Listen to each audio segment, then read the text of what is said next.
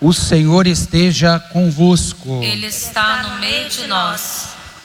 Proclamação do Evangelho de Jesus Cristo, segundo São João. Glória a vós, Senhor. Naquele tempo, Jesus ergueu os olhos para o céu e rezou, dizendo: Pai Santo, guardas, guarda-os em teu nome, o nome que me destes, para que eles sejam um, assim como nós somos um. Quando eu estava com eles, guardava-os em teu nome, o nome que me destes. Eu guardei-os e nenhum deles se perdeu, a não ser o filho da perdição, para se cumprir as Escrituras. Agora eu vou para junto de ti. E digo estas coisas, estando ainda no mundo, para que eles tenham em si a minha alegria plenamente realizada. Eu lhes dei a tua palavra, mas o mundo os rejeitou, porque não são do mundo. Não te peço que os tireis do mundo, mas que os guardeis do maligno. Eles não são do mundo, como eu não sou do mundo. Consagra-os na verdade, a tua palavra é verdade. Como tu me enviastes ao mundo, assim como eu os enviei ao mundo, eu me consagro por eles, a fim de que eles estejam, sejam consagrados na verdade. Palavra da salvação. Senhor. Prezados irmãos e irmãs, quarta-feira da sétima semana da Páscoa, terminando este tempo tão fecundo na liturgia da nossa igreja. A liturgia da palavra de hoje dá continuidade àquilo que nós chamamos do testamento espiritual do apóstolo São Paulo. E agora ele vai mais adiante. São Paulo vai dizer claramente que no meio da igreja aparecerão homens com doutrinas perversas que arrastarão discípulos atrás de si. É interessante, meus irmãos e minhas irmãs, estudarmos a história da igreja nessa sua bimilenar sabedoria.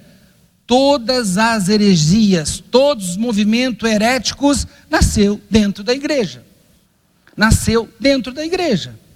Então, São Paulo nos adverte que eles tentarão de tudo, mas guiados pelo Espírito Santo, a igreja vai passar uma promessa de Jesus Cristo de que as portas do inferno jamais irão prevalecer contra elas.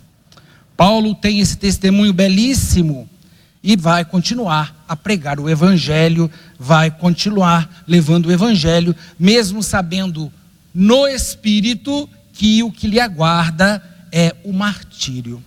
Jesus, nesse capítulo 17, continua também o seu discurso de despedida, o seu discurso de comunicar para os seus discípulos que a hora dele havia chegado, que a hora era essa.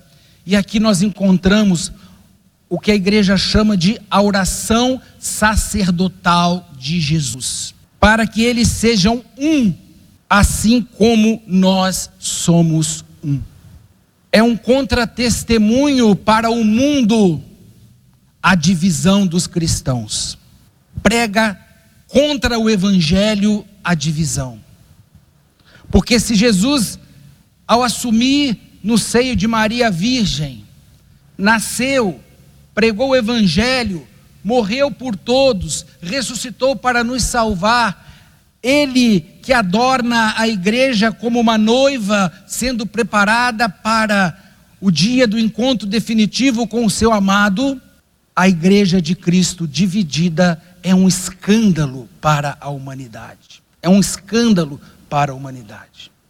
Por isso, São João 23, quando ele começou o Concílio Vaticano II, que não era na visão de São João, de São João 23, não era um concílio para, para o mundo, era um concílio para a igreja de Roma. Tem algo lá que me chama muito a atenção. São João 23 fala assim: Nós vamos arrumar a nossa casa para que os nossos irmãos possam voltar. Então nós temos que arrumar a nossa casa, ajudar para que os cristãos encontrem o caminho da unidade, o caminho do amor, o caminho de que temos a mesma escritura, o mesmo batismo, temos o mesmo Cristo, por que questões menores vão nos, nos separar. Se nós temos a grande união que é a paixão, morte e ressurreição do Senhor. Supliquemos nesta Eucaristia, dia em que celebramos a memória de Nossa Senhora Auxiliadora, supliquemos ao Espírito Santo que venha conduzir a igreja, diminuindo as distâncias que nos separam e nos levar à comunhão, a comunhão que é o sinal da nossa pertença a Jesus Cristo. Supliquemos a Santíssima Virgem Maria, a Senhora Auxiliadora, que ela rogue ao Pai, que ela rogue ao Filho, que ela rogue ao Espírito Santo pela igreja da qual Jesus morreu e ressuscitou para nossa salvação.